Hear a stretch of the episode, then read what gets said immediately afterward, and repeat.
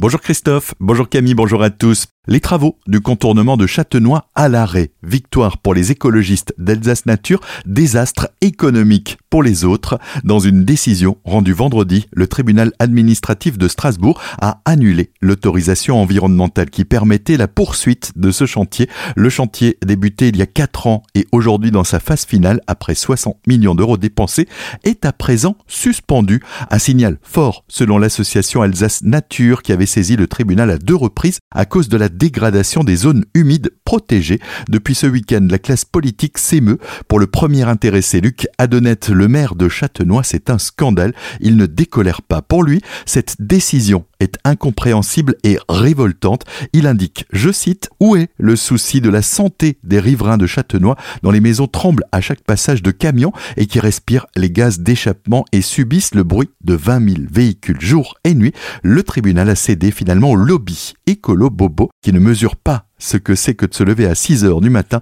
pour aller gagner sa vie et rallonger sa dure journée de labeur d'une heure de bouchon. Fin de citation. De son côté, la collectivité européenne d'Alsace, en charge des routes depuis 2021, est abasourdie par cette décision, d'autant plus incompréhensible compte tenu du fait que le projet avait obtenu un avis favorable des experts du Conseil national de la protection de la nature qui avait reconnu formellement l'intérêt public majeur du projet. Pour Frédéric Bierry, le président de la CEA, c'est une gabegie d'argent public. La collectivité européenne d'Alsace a donc décidé de faire appel de ce jugement accompagné d'une demande de suspension de son exécution pour permettre la reprise des travaux.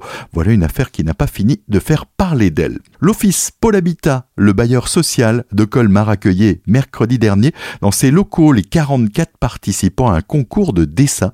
Pour y participer, il convenait d'imaginer sa vision de l'habitat durable et écologique. Objectif, renforcer le lien social entre les habitants et continuer de développer des logements plus verts. Pour en parler, Eric Stroman, le maire de Colmar. Vous savez qu'on fait des gros travaux de rénovation, de mise aux normes, d'isolation de l'habitat qui se trouve dans le quartier. Et l'idée, c'est d'associer ces jeunes, comment ils peuvent imaginer ces logements? Alors on voit bien, ils préfèrent un petit peu des logements individuels. Malheureusement, le logement individuel, c'est pas forcément le plus écologique et le plus durable. Un certain nombre qui ont imaginé des logements euh, plus collectifs, avec évidemment des énergies renouvelables et surtout la présence de beaucoup de végétation. Et on voit bien que peut-être les enfants ont mieux compris les enjeux que les adultes. On était vraiment euh, très surpris par la précision du trait, euh, par la qualité des dessins. On aurait pu imaginer qu'on se retrouve parfois avec du gribouillage, on en est très loin. Et beaucoup d'enfants, beaucoup de jeunes ont vraiment mis beaucoup d'énergie, de talent pour représenter ce qu'ils souhaitent comme logement dans le futur. De beaux cadeaux ont été offerts aux trois gagnants de ce concours comme une trottinette électrique, une tablette ou encore une carte cadeau culture d'une valeur de 50 euros.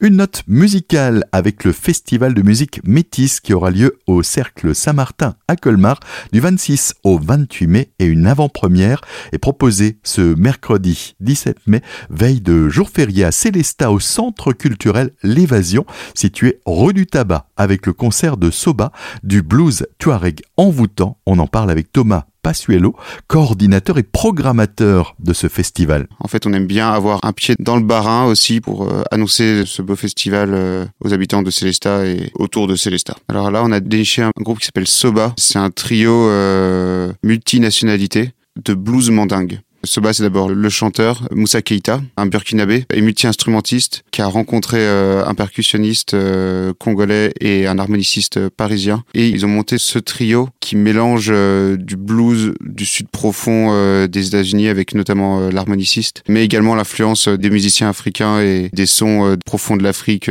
qui vient des griottes. La billetterie sera mise en ligne sur le site de Les Arts, sur Eloasso. Le plein tarif, ce sera 12 euros il y a des tarifs réduits et tarifs spéciaux qui existent à 8 et 6 euros. Retrouvez l'article complet sur azur-fm.com dans la rubrique Actu-idées sorties. Et en un mot, le sport en football. Nouvelle victoire 2 à 0 ce week-end pour le Racing Club de Strasbourg qui accueillait Nice samedi au stade de la Méno.